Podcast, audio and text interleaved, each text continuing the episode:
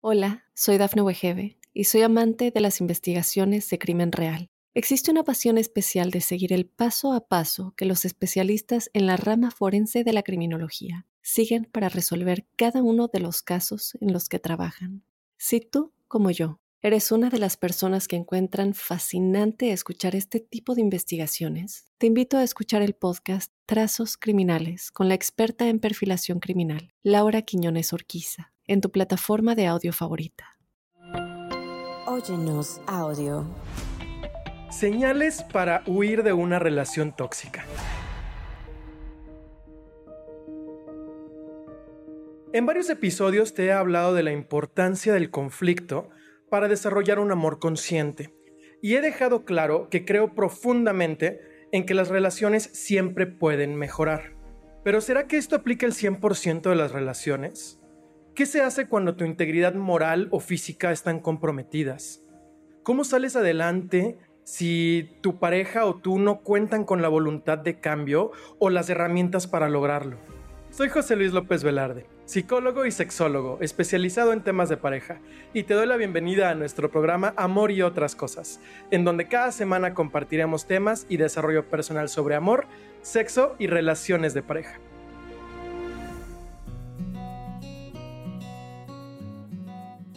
En el capítulo de hoy hablaremos sobre cómo saber si es momento de huir de una relación tóxica. Y esa es la pregunta que en todo, básicamente todas las relaciones de pareja nos hemos hecho en algún momento. Porque, como ya lo hemos hablado en otros episodios, para poder llegar a un amor consciente tienes que pasar por el proceso del conflicto. Y cuando estás en el proceso del conflicto, el hacerte la pregunta de, ¿vale la pena quedarme y aquí sí es vale la pena porque es una pena en ese momento para ti, o es mejor terminar esta relación porque no me está llevando a ningún lado. Y recordemos que no se toman decisiones permanentes bajo emociones temporales. Esa es una frase súper importante que me gustaría que la tuvieras escrita y la recordaras todo el tiempo. No se toman decisiones permanentes bajo emociones temporales. Nuestras emociones van a darnos como un velo sobre el cual vamos a tomar todas las decisiones que están alrededor de nosotros, o al menos vamos a intentar hacerlo, porque somos seres más emocionales que lógicos, aunque nos gustaría pensar diferente, la realidad es que primero están las emociones y después están los pensamientos. Entonces esta, esta actitud y esta habilidad de poder postergar las decisiones importantes cuando estamos bajo un impacto emocional fuerte es algo que te va a hacer sumamente resiliente y no nada más te va a dar una relación de pareja muy fuerte, sino que te va a dar un buen negocio, te va a dar un buen cuerpo, una relación con tus papás, una relación con tus hijos. En general vas a tener una vida más bonita.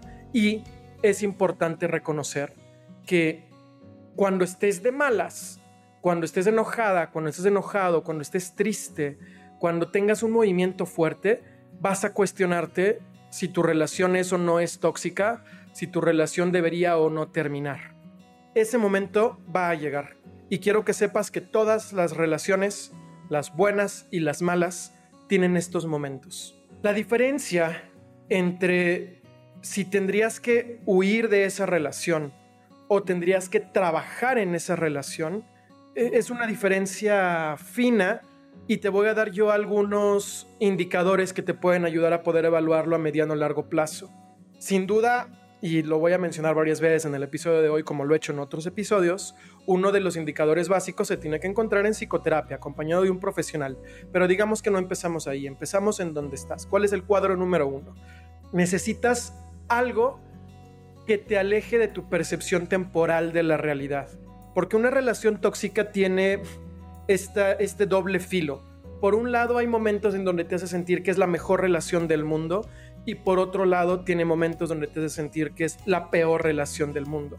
Entonces tu, juicio está sumamente nublado y ocurren muchos sesgos de percepción en esto. En algún momento ya hemos platicado tú y yo del sesgo del jugador, por ejemplo, que es cuando el sesgo del jugador es si tú vas a un casino y tú ganas en una ocasión, ganas tanto dinero y ganas tanta emoción y campanitas y luces y aplausos y hay tanta fiesta alrededor de ti que ese rush de emociones te justifica poder seguir apostando y poder seguir perdiendo haz todo lo que ganaste y más bajo la fantasía de que si en algún momento ganaste podrías volver a ganar.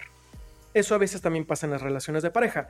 Entonces en algún momento de la vida te trató súper lindo Y tú por eso aceptas y permites que te siga tratando mal durante muchas veces más, esperando que en algún momento te vuelva a tratar lindo como te trató antes.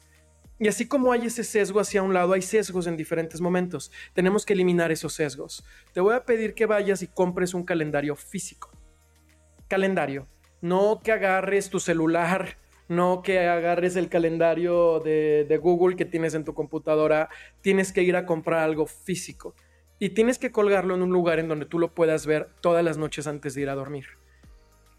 Y te voy a pedir que antes de acostarte, todas las noches, dibujes una carita feliz, una carita enojada, una carita triste o una carita neutra en, tu calendario. Esa carita va a representar cómo pones tú la relación, tu relación de pareja. Tu relación de pareja hoy ayudó a que tuvieras una vida más feliz, ayudó a que tuvieras una vida más triste o simplemente fue neutra. Ojo, no estoy diciendo que tu relación de pareja te haga feliz o te haga triste, porque la relación de pareja no es ni responsable ni culpable de tu gestión emocional. Tu gestión emocional es cosa tuya y tu relación de pareja tendría que promover una gestión emocional positiva, tendría que promover. No quiere decir que sea responsable, tú no le puedes echar la culpa a tu pareja de que tú no seas feliz, tu felicidad es cosa tuya. Sin embargo, al ser tu relación de pareja el vínculo emocional más importante, de tu vida o de la, al menos en el momento de esta conversación es muy importante esta relación de pareja, si no, no estarías escuchando esta transmisión. Sería infantil no, no reconocer la influencia que tiene. Tú no podrías tener un discurso de, bueno, es que yo tengo que ser feliz con pareja, sin pareja y a pesar de pareja. Hasta antes de la última parte estoy de acuerdo. No a pesar de pareja. Tu pareja tendría que promover una vida más bonita. Entonces tú vas a poner una carita feliz o triste o neutra. Si en algún momento se te olvida poner la carita, automáticamente es una carita neutra. Automáticamente. Si pudieras hacerlo con plumones rojo, amarillo y verde, sería todavía mejor, pero pensemos, hagámoslo fácil solamente con una pluma. Cuando pase un mes, es decir, tú no puedes evaluar si tu relación es tóxica y tienes que huir de ella si no has hecho esto cuando menos por un mes. Yo te diría que tendrías que evaluarlo por dos o tres meses. Porque tus emociones, si eres mujer, van a moverse también con tu ciclo hormonal. Si eres hombre, probablemente no se van a mover de la misma manera. Sin embargo, te van a dar una mayor conciencia cuando hagas periodos más largos de evaluación. Ya que tienes dos o tres meses de caritas y es evidente que la mayoría de la relación es negativa, en ese momento nosotros tenemos que pensar en terminar la relación. Ahora, ¿cuánto es la mayoría? Podrías pensar que 51%, pero yo creo que el porcentaje tendría que estar entre un tal vez 60, tal vez 60% tendría que ser negativo, porque es la primera percepción que nosotros nos da de que las cosas están mal de manera objetiva y a partir de ahí nosotros podemos cambiar. Tú no quieres una relación de pareja que sea feliz el 100% de las veces, porque eso te va a llevar al aburrimiento y va a llevar a una amistad más que a una relación de pareja. Tú quieres a alguien que te rete, que te empuje, que te mueva y que al mismo tiempo le dé calidad a tu vida. Entonces, entre un 20 y un 30% de los días tendrían que ser malos 20 a 30%. No te estoy diciendo el 50%, pero entre un 20 y un 30% es una buena relación de pareja. Una relación de pareja bonita. Si tú tienes un 10, un 15%, también es bastante adecuado. Pero menos de un 10%, a mí ya me preocuparía, uno, que tu relación sea más amistosa, más fraternal que pasional, que amorosa. Y dos, que estés viviendo en un engaño que tú creas que tu relación es fabulosa cuando tu pareja no se siente igual, tu pareja ya empezó a ignorarte y entonces tu relación se va a morir en cualquier momento. Pero si tienes entre 15 y 30%, se puede decir que estamos bien. ¿Cuándo te preocupas? Cuando tienes entre el 32% y hasta el 50% en tu relación de pareja. Si tienes del 50 al 60, 70, 80, 90%, ya estamos hablando de una relación muy conflictiva que tendrías que pensar en huir de ella. Para recapitular, entre el 30 y el 60% creo que puedes resolver muchas cosas en tu relación. Si tienes de 60 hacia arriba, creo que tendríamos que pensar considerablemente en terminar tu relación de pareja. Si tienes 85 o más, hay que terminar tu relación de pareja. 85% o más.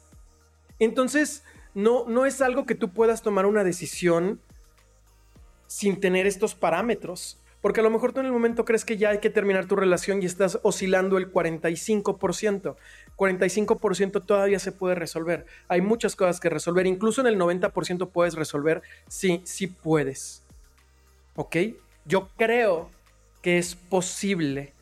Sin embargo, ya en un 90%, un 80%, 70% de cosas malas, sí creo que tendríamos que priorizar tu estabilidad emocional, tu estabilidad física, tu, estabilidad en el mundo antes de poner atención en la relación de pareja.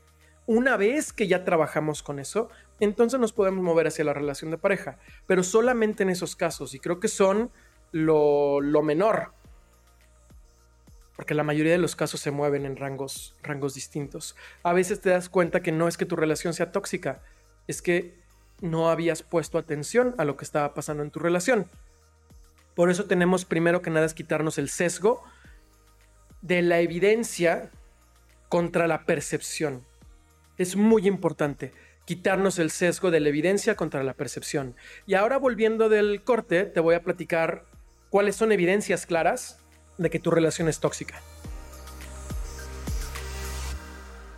Hola, soy Dafne Wegebe y soy amante de las investigaciones de crimen real. Existe una pasión especial de seguir el paso a paso que los especialistas en la rama forense de la criminología siguen para resolver cada uno de los casos en los que trabajan. Si tú, como yo, eres una de las personas que encuentran fascinante escuchar este tipo de investigaciones, te invito a escuchar el podcast Trazos Criminales con la experta en perfilación criminal, Laura Quiñones Orquiza, en tu plataforma de audio favorita. Te voy a dar cuatro puntos concretos para evaluar si tu relación es tóxica. Ahora, no quiere decir que todos estos puntos aislados ya hay un problema. A lo mejor sí, pero todas las relaciones tienen problemas. Y tampoco quiero decir que si tienen los cuatro ya hay que tirar tu relación por la ventana. Lo que quiero decir es en dónde puedes poner tu atención para empezar a evaluar tu relación. ¿Ok?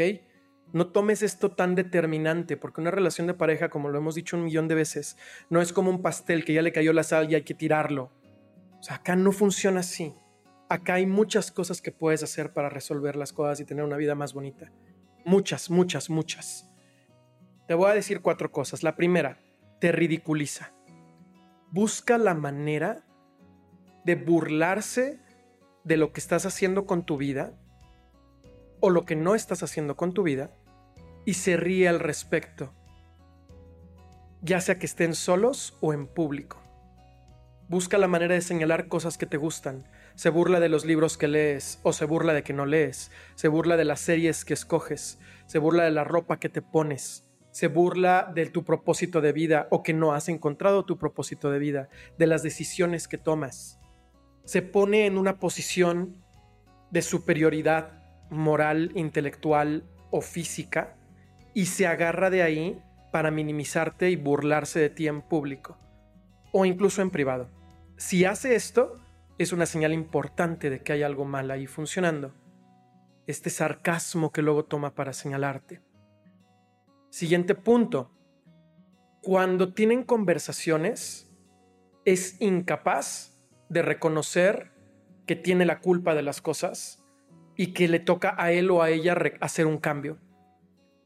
Si tú te encuentras en una posición en donde sabes que cuando, se, cuando discuten siempre vas a terminar pidiendo perdón, al grado de que ya no quieres ni siquiera entrar en la discusión porque sabes que vas a terminar pidiendo perdón, es que está manipulando las conversaciones, porque no hay manera en la que en el 100% de las conversaciones tengas tú la culpa. No hay forma. Tal vez en la mayoría, dependiendo, tal vez en la minoría, también dependiendo, pero nunca en, en todas. Si tú te encuentras con que ya no quieres discutir porque vas a perder de todas formas, es que te está manipulando y ese es un segundo punto muy importante de que tu relación puede estar teniendo un grado alto de toxicidad. El siguiente punto, esta persona tiene ciclos, bueno, no quiero decir persona porque tiene que ver con la relación, a lo mejor lo haces tú. Tu relación tiene ciclos en donde hay un dolor intenso y luego un amor intenso. Este es común y lo platicamos el bloque anterior. Uno de los dos hace algo para lastimar al otro y luego se siente culpable y hace algo para sanar y curar al otro. Digamos que a ti te encantan las flores y te encantan los regalos. Yo no llego un martes cualquiera a darte un ramo de flores porque quiero que sepas que te quiero. Yo primero genero un pleito contigo para hacerte sentir mal, para que pueda yo después tener una excusa para tratarte bonito. No te puedo tratar bonito de gratis, solamente te puedo tratar bonito cuando siento que te debo algo y solamente te puedo deber si primero te lastimo. Y entonces se hace un ciclo de violencia. Voy, te lastimo, te digo que voy a cambiar y después te trato bonito. Cada vez que tú permites que este ciclo suceda y cruzas una línea, la siguiente vez se tiene que hacer más grande para en mi mente yo poder justificar volver a tratarte bonito. Porque necesito sentirme mal para poder tratarte bien. Es el tercer punto, que en las conversaciones primero tengo yo que herirte o tú tienes que herirme para poder tratarme bien o para poder tratarte bien. Llevamos tres. Y el cuarto, tu círculo social se ha expandido o se ha reducido como resultado de estar en una relación conmigo. O el mío ha avanzado o ha disminuido. Cuando tu círculo social se expande, tienes más elementos para poder tomarte de ellos y estar bien. Cuando alguien viene a, psicoterapia, una de las cosas que buscamos nosotros primero es quién es su red de apoyo. Tiene como red de apoyo familiares, tiene amigos, tiene alguna religión, tiene eh, algún lugar donde vaya a refugiarse o es la psicoterapia el primer espacio que le va a permitir construir esta red. Cuando tú tienes una relación muy tóxica, tú o tu pareja van a buscar la manera de aislarse, de alejarse de todo lo demás para poder mantener control sobre la relación, lo cual promueve los otros tres puntos de arriba. Si tú tienes 4 de 4, tu relación tiene 4 de 4, vale la pena explorar mucho más profundo. No quiero decir que tu relación tengas que huir de ella, porque a lo mejor no, pero vale la pena poner mucho más atención en qué está pasando con la relación y desde hace cuánto tiempo empezaron a manifestarse, estas cosas. Porque no suceden de la noche a la mañana. Son cosas que se van construyendo conforme va pasando el tiempo y tú tienes un grado muy importante de responsabilidad en eso. Regresando del corte, te voy a platicar cómo es que podemos empezar a resolver o cómo puedes dar los primeros pasos para salir de esta relación.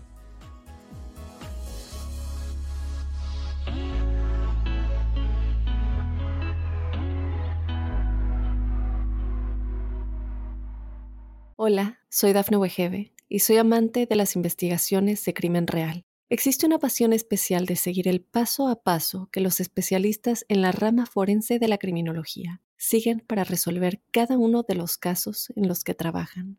Si tú, como yo, eres una de las personas que encuentran fascinante escuchar este tipo de investigaciones, te invito a escuchar el podcast Trazos Criminales con la experta en perfilación criminal, Laura Quiñones Orquiza en tu plataforma de audio favorita.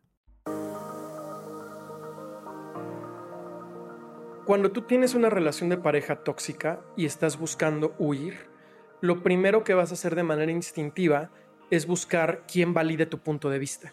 Es pensar, porque es probable que haya un problema de autoestima, tal vez que tú estás explotando o que tu pareja está explotando contigo, de cualquiera de los dos lados, pero hay un problema de autoestima que te impide tener la seguridad de tomar la decisión. Entonces quieres ir allá afuera a que alguien más valide tu decisión. Puedes ir con amigos, con amigas, con tu mamá, con tu papá, con tu terapeuta, con cualquier persona alrededor de ti, a que te digan que tienes razón y que tu relación está muy mal, pero que no sabes cómo salirte. Tienes que tener mucho cuidado cuando llegues a esta etapa y empezar a buscar, porque la gente que te escucha va a ver la realidad a partir del filtro que tú pones. Tú tienes un filtro, volvemos al tema de emocional. Este filtro, por ahí van pasando tus palabras. Entonces la persona que te escucha te quiere y quiere lo mejor para ti. Si te escucha que te sientes mal, va a buscar la manera que te sientas bien. Y esta persona, además de que está recibiendo tu información a través de un filtro, esta persona también tiene un filtro, porque te platica de cómo le fue en la feria.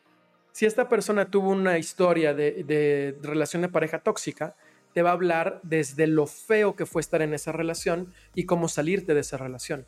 Si estás hablando con una persona que tiene una relación de pareja de 10, 15, 20, 30 años y es feliz, probablemente su mensaje va a ser más de resiliencia.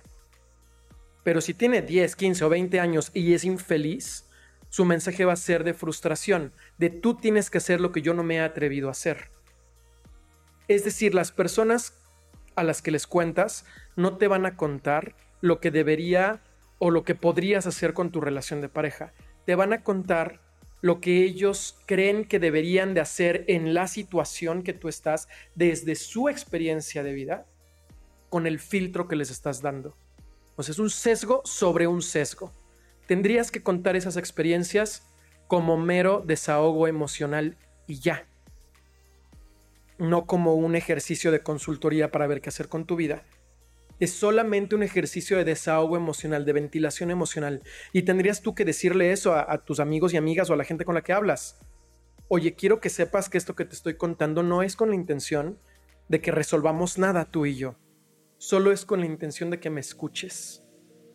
Necesito ventilar esto que siento y te tengo confianza y eres importante en mi vida y déjame compartirte lo que me está pasando ahora con mi pareja y empiezas.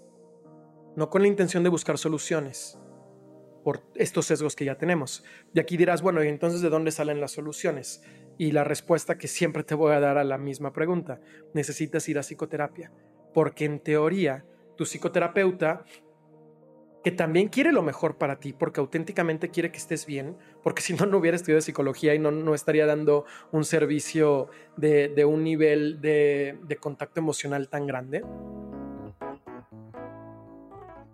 Ha entrenado para ver más allá de estos filtros y ha entrenado para no decirte lo que tienes que hacer, para hacerte las preguntas correctas que te ayuden a sentirte mejor mientras vas tomando tus propias decisiones y que te ayuden a poder calibrar las consecuencias de tus decisiones conforme se van desenvolviendo. No quiere decir que las decisiones sean buenas o malas quiere decir que seas capaz de gestionar las consecuencias de tus decisiones y de sentirte mejor mientras las vas tomando. Esta parte es importante. Si es necesario que te regreses ahorita aquí en esta conversación, que pongas pausa y te regreses y lo vuelves a escuchar, hazlo porque es muy importante.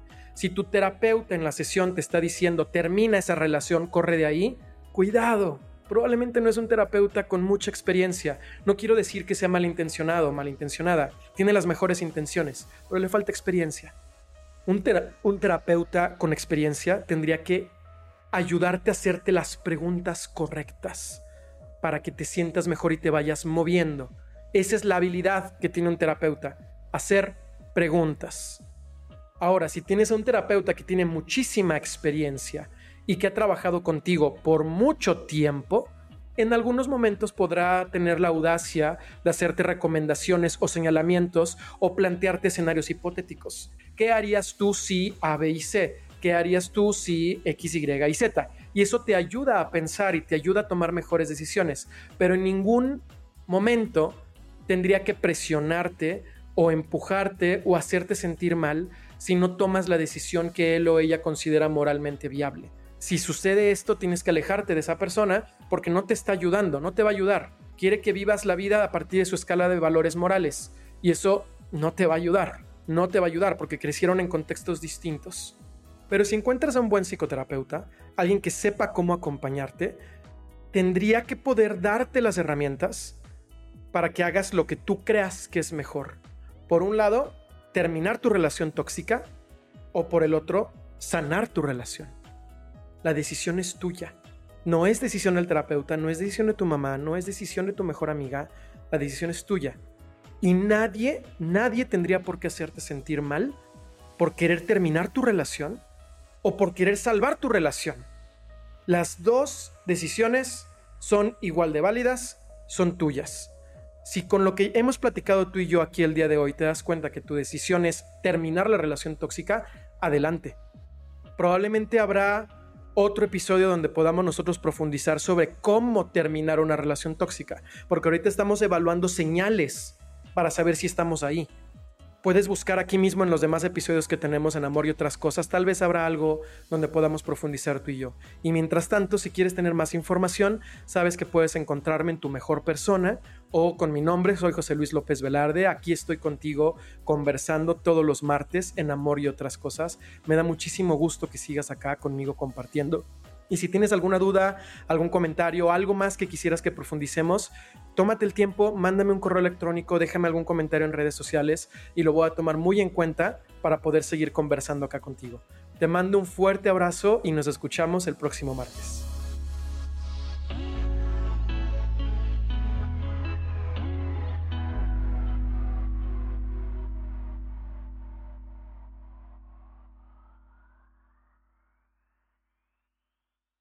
Hola, soy Dafne Wegebe y soy amante de las investigaciones de crimen real. Existe una pasión especial de seguir el paso a paso que los especialistas en la rama forense de la criminología siguen para resolver cada uno de los casos en los que trabajan. Si tú, como yo, eres una de las personas que encuentran fascinante escuchar este tipo de investigaciones, te invito a escuchar el podcast Trazos Criminales con la experta en perfilación criminal, Laura Quiñones Orquiza en tu plataforma de audio favorita.